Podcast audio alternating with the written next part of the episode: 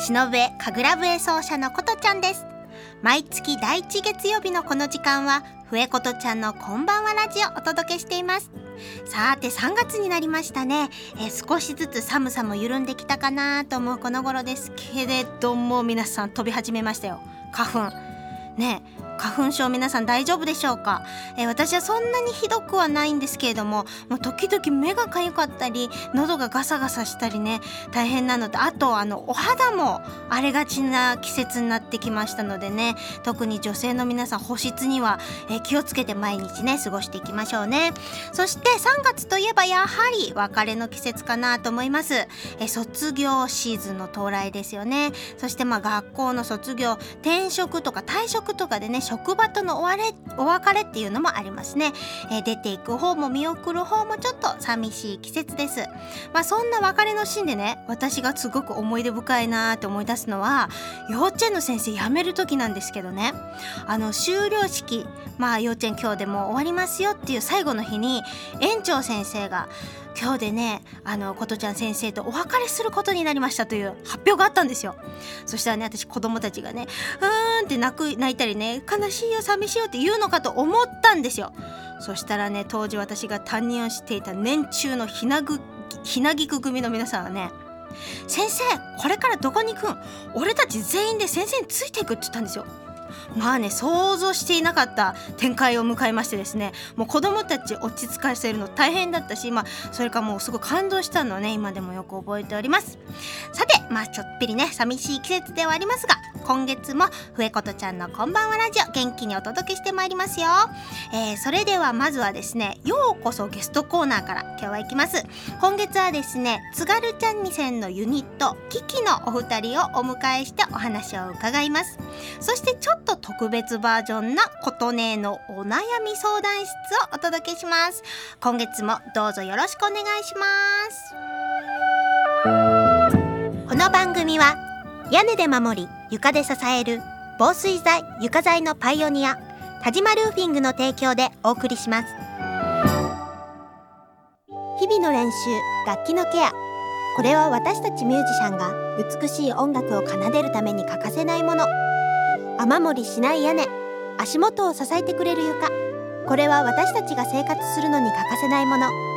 安心安全な空間で生活するためにも防水剤床材のメンテナンスを心がけましょう。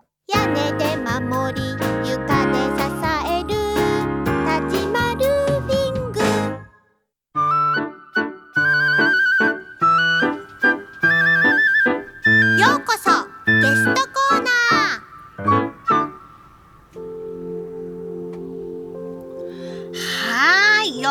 そお越しくださいました。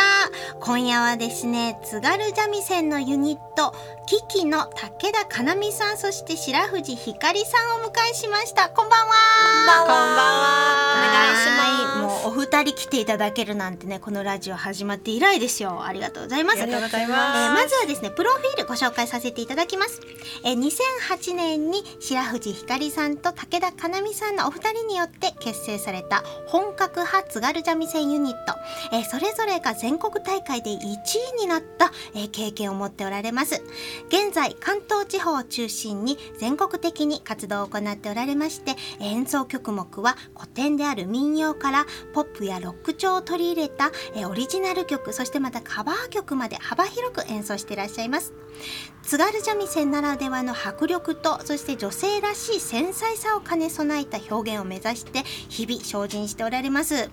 全日本津軽三味線競技大会名古屋大会のデュオの部において6回も優勝を果たしているというお二人です。ありがとうございます。ありがとうございますとってもね若くてとっても可愛いお二人なんですけれども まずはねちょっと待ってください。このラジオをお聞きのリスナーさんの中には津軽三味線ってこうなんとなくイメージだけでねどんな楽器なのかあのわからない方もいらっしゃるかもしれないんでちょっと詳しく楽器について教えていただけますか？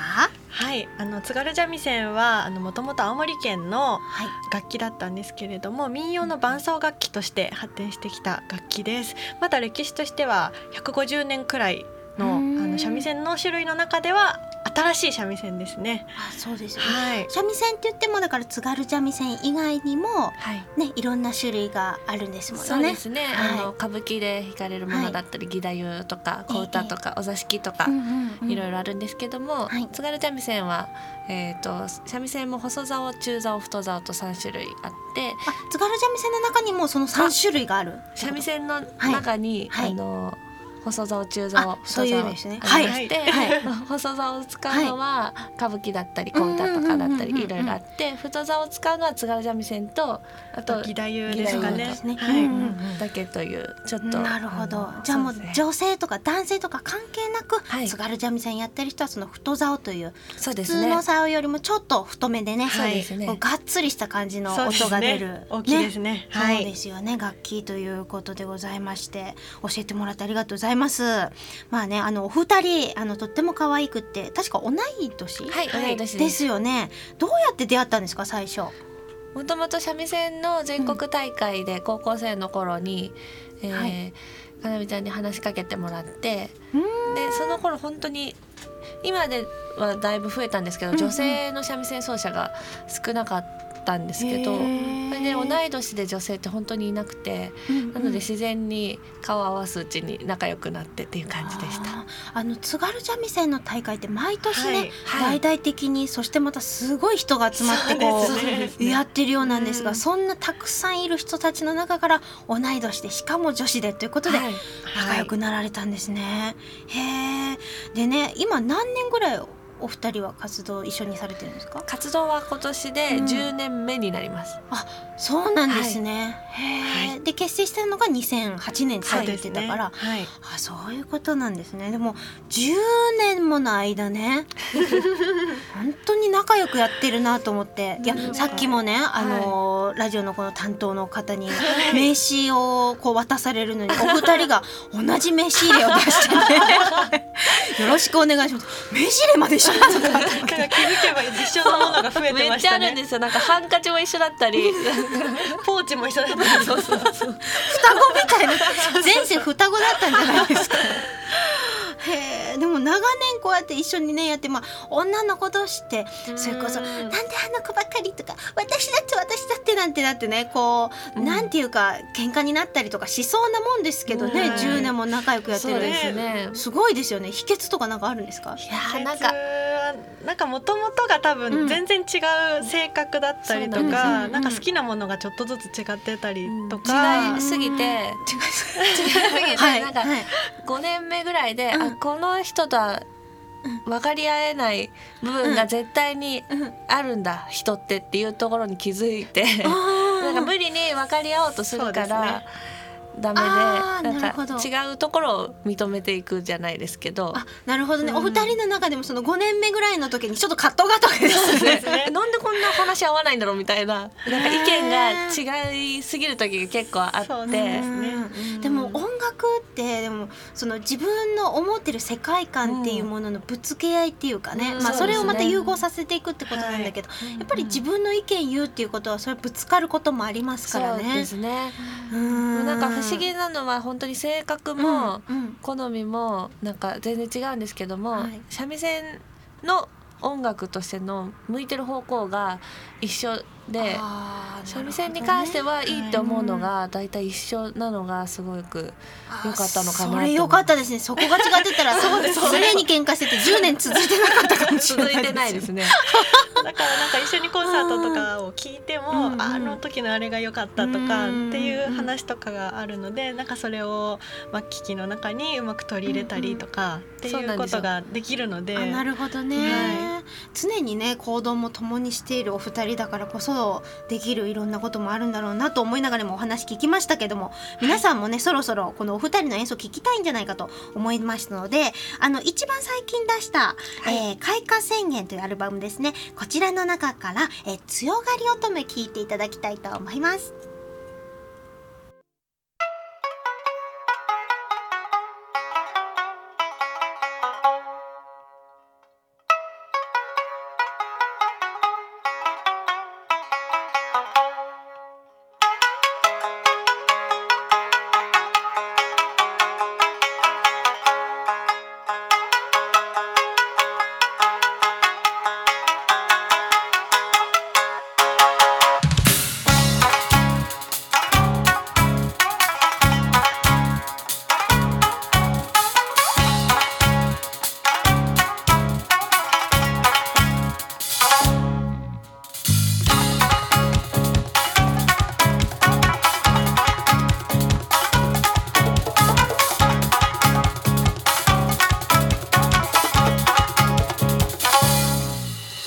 キ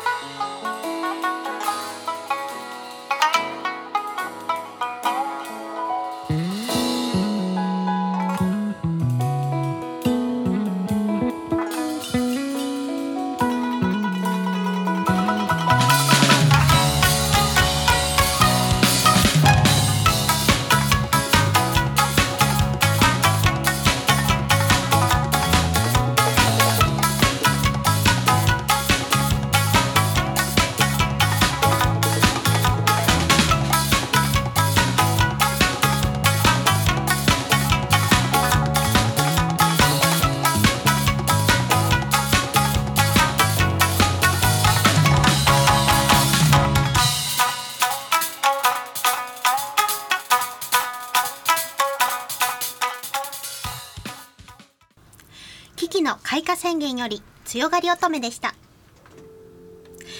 さて、えー先ほどのようこそゲストコーナー後半ですけれどもよろしくお願いいたします。お願いいたします。ます。そしてまあこちらのねひかりちゃんとかなみちゃんと、はえー素敵なお二人、はい。出会ったのは2015年の夏だったですよね。そうですね。はい。ねえ。うん私はあのただ現場に行きましたらねあのももクロさんのねあのはい。東神祭という夏の大きなイベントでしたけど、現場に行ったら「コトさんずっと会いたかったです。私たちずっと」とかすごいなんか。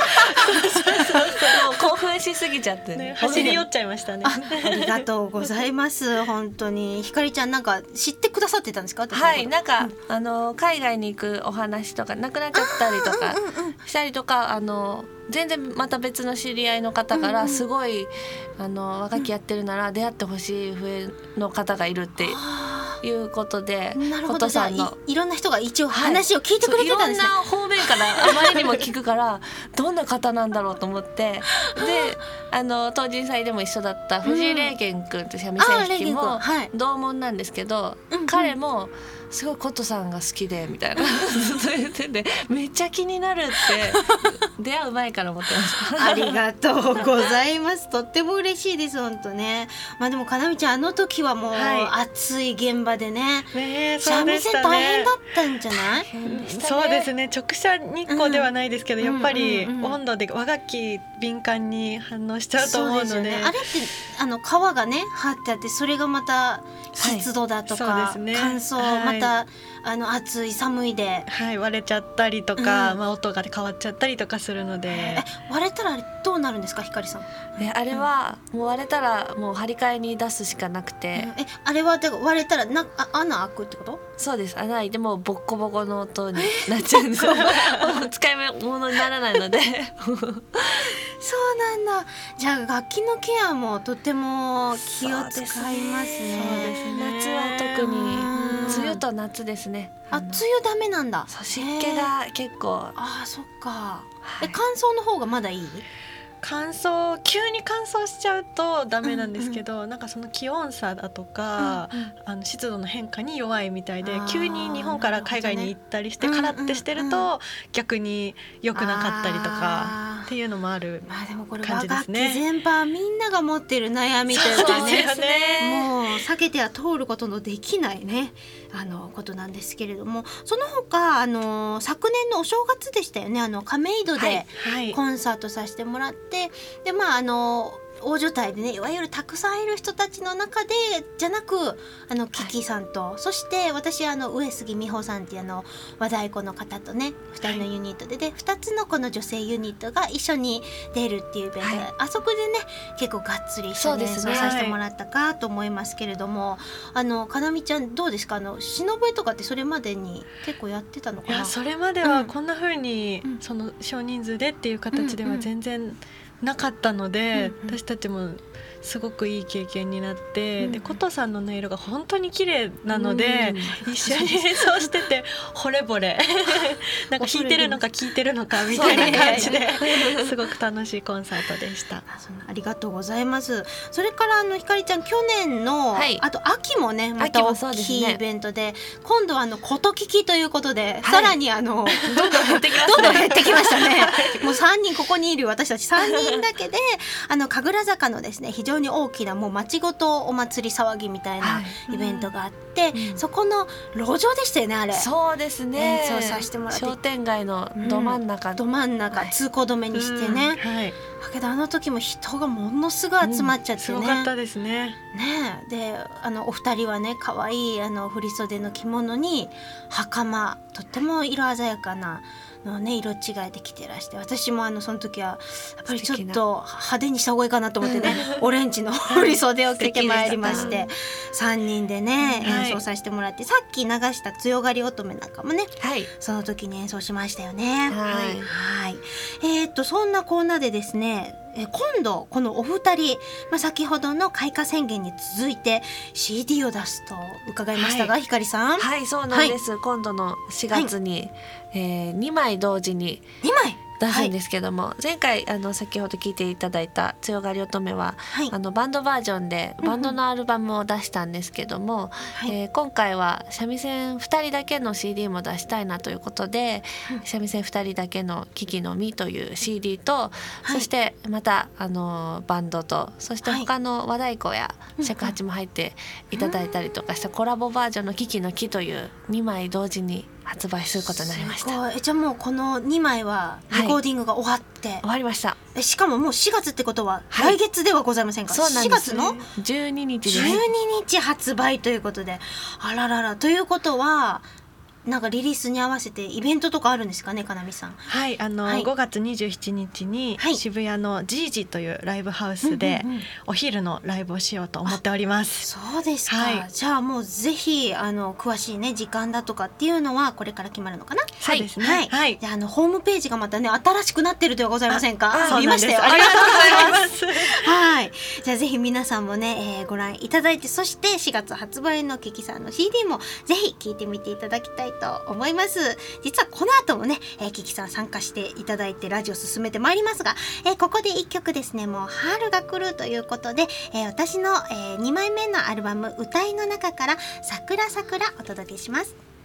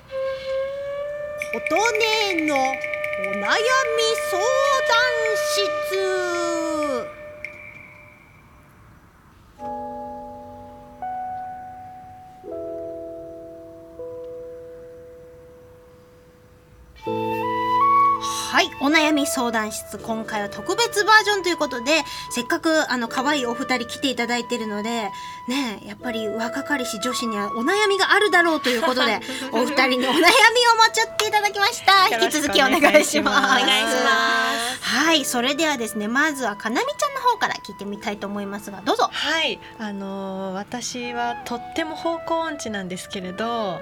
あそうしっかりしてるからそう見えないけど。いや いや。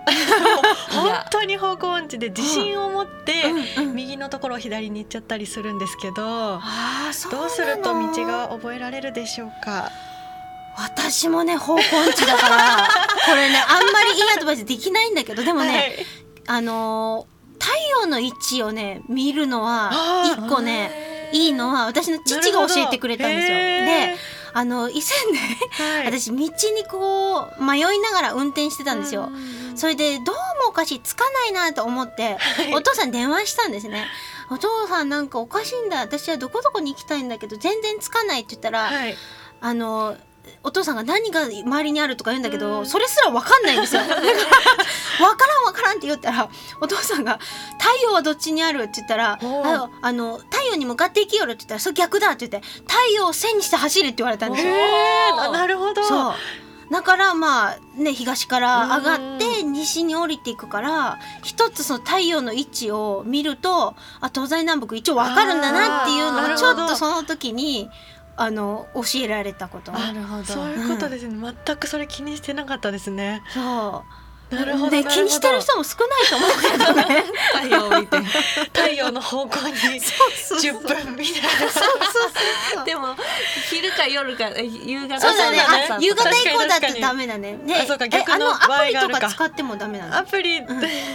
アプリ使ってるんですけど、たあのアプリがたまに迷ったりするじゃないですか。どっち方向向いてるとかって。あれってでも、ねあのー、3、40メートル歩いたら自分が正しい方向に行ってるかどうかわかるから、私はね歩いちゃう。歩いて確かめる、そう歩いてあ違う方向でしたって感じで引き返してで行くとやっぱりちゃんと自分の位置がちょんちょんちょんちょんそっち側に向かっていくからあこっちだったんだ。ってあれなんかちょっと動いただけじゃわかんないそうからね。なんですよねそうちょそう。そうっとまあそこはあの運動だと思ってね。歩けばいいじゃないでしょとりあえず歩いてみるっていうところから始めてみます。と昼は太陽ということで太陽。よろしくお願いします。ありがとうございます。それでは続いてひかりちゃんの方からお願いいたします。はい、えー、もうこれは、えー今の時期うん。なんですけども、はもう本当に朝起きれなくてあそうですか。そう布団から出れないんですよ、うん、なんか出れそうにない感じするね。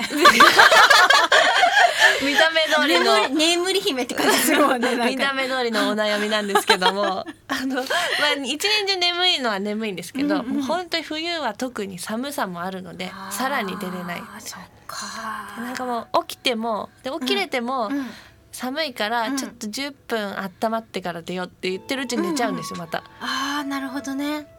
私はねあのねまあ起きれないんですけどでも頑張って起きるんですね。で目覚まし時計を10分とか15分おきにうん4回も5回も6回も設定してるんですよ。そんなに？私 すごいたくさんすごい設定しててでさらになんか30分後もやっとくみたいな感じであの結構目覚ましはもう何重にもしてかけてます。あそうすると結構嫌でも起きる。あのスヌーズモードってあるじゃないですか。あれすら消しちゃうから、ーあーわかります携帯でもう時間でそれで全部設定しちゃう。本当に数をそうそうそうそう。数をあれですねそうなんですよ。だから起きようと思ってる10分とか15分前から鳴らし始めもうずってとなってるもう5分寝たらまた起きて10分寝たらまた起きてみたいな もういい加減こんだけ何回も起きたら起きようかなみたいなあーなるほど これ参考になるかな？なりますなりま少しずつ体を起こしていく感じですね。そうそうそうそうぜひやってください。すやってみます。じゃあもう一問ぐらいいっちゃいましょうか。かなみちゃんなんかありますか？はい、はい。あのー年がちょっと重ねて27うん。になったんですけど、あヤングではございませんか、はい、あ本当ですか、ありがとうございます。でもなんかまあ、若い頃よりはちょっと大人になったので、うんうん。なんかガハガハ笑うんじゃなくてガハガハ。笑ってましたっけ今まで。あ また笑っちゃった。でもなんか微笑みたいなっていう最近欲が出てきまして はい。そう、はい。微笑もうと思って写真を撮られたんですけど、はい。うんうんなんか口角がうんどっちかしか上がらないみたいで、なんかニヒルな笑みになっちゃうんですよ。あなるほどね。微笑みっていうかなんか企んでるぜみたいな感じになっちゃってなんかそうなの？嫌だなと思って。そんな風な印象持った記憶がないけどちょっと微笑んでみて。あ本当だ。こちらがどっちなんだろう。左側がちょっと左上ががるんだ。上がる。あでもそれって骨格の問題だからしょうがないからでも逆に左が上がるから右側をちょっともうちょっと上げたら。あ今ちょうどいい。大丈夫ですか、うん大丈夫。微笑む時右を意識したらいいんじゃない？だって左はもう勝手に上がってるからうん。あいいいい笑顔ですよ。微笑めてますよ。わかりました。ちょっと白自信藤持ってさんに笑われてる。ちょっと。微笑んでくださいよせっかくだから。右意識でうん頑張りたいと思います、面白いのやめですね。もう一丁じゃあひかりちゃん、い。行ってみましょう。はい。私もまたはい。多分見た目通りのはい。お悩みですけど部屋をとにかく散らかす病、あ病気ですか？病気です。もう本当に病気だと思うんです。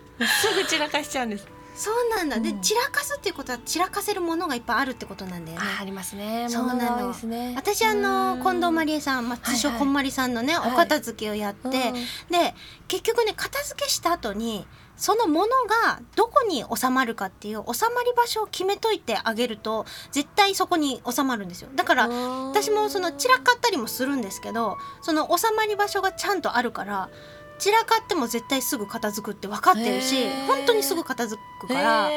うっかりすぐお客さん来るなんて時もまあ5分10分あったらパッと片付く、すごい。ちょっと私今お客さん来ますって言ったら2時間ぐらい 待ってもらっていいですか？ってなります。一回だから私本読むことをおすすめしちゃうな。あのまりはいあの人生がときめく片付けの魔法ね。であれでやったらもう本当リバウンドしないから。本当ですか？何年も私それで全然大丈夫ですよ、うん、やってみてくださいなんだったらあの手伝いますよ私。えー。本当ですか？私すごいですよ本当に。今まであの結構いろんな方の片付けを手伝ってますけどすごい。あの皆さん素晴らしい、まあ、ゴミの量が出てそしてその後非常に片付いた状態がちょっと続いてますね。最初両親であのやってもらってでまあ他にも何人かいろんな方やりましたけどすっごい片付く本当に、うん、あぜひやってください、はいやってみます。というわけで、はい。この辺で琴音のお悩み相談室でございました。あありりがとがうございます。時を超えて受け継がれる優しいハーモニー。心に残るメロディーは日常生活を豊かに彩ります。強い日差しや雨から私たちを守る屋根。滑ったり転んだりしない安全な床。何気ない毎日を確かに見守る防水剤床材は安心安全な暮らしを守り支えてくれます。屋根で守り床で支える。立ちまルービング。はいもうあっという間に終わりの時間が来てしまいました。ひかりちゃんそしてかなみちゃん今日はありがとうございました。楽しかったかな？楽しかった私も楽しかったこの番組はですね放送終了後インターネットのポッドキャストでも配信しています。各サイトから FM 西東京で検索してみてください。それじゃあねお二人 CD も出ますし今から夏そしあ春春か。春夏に向けてですね、はい。どんどん活動の方も頑張ってもらいたいと思います、今日は、えー、白藤ひかりさんと、えー、武田かなみさんキキのお二人をお招きしました。どうもありがとうございました。ありがとうございました。バイバイバイバイ。この番組は屋根で守り床で支える防水材床材のパイオニア田島ルーフィングの提供でお送りしました。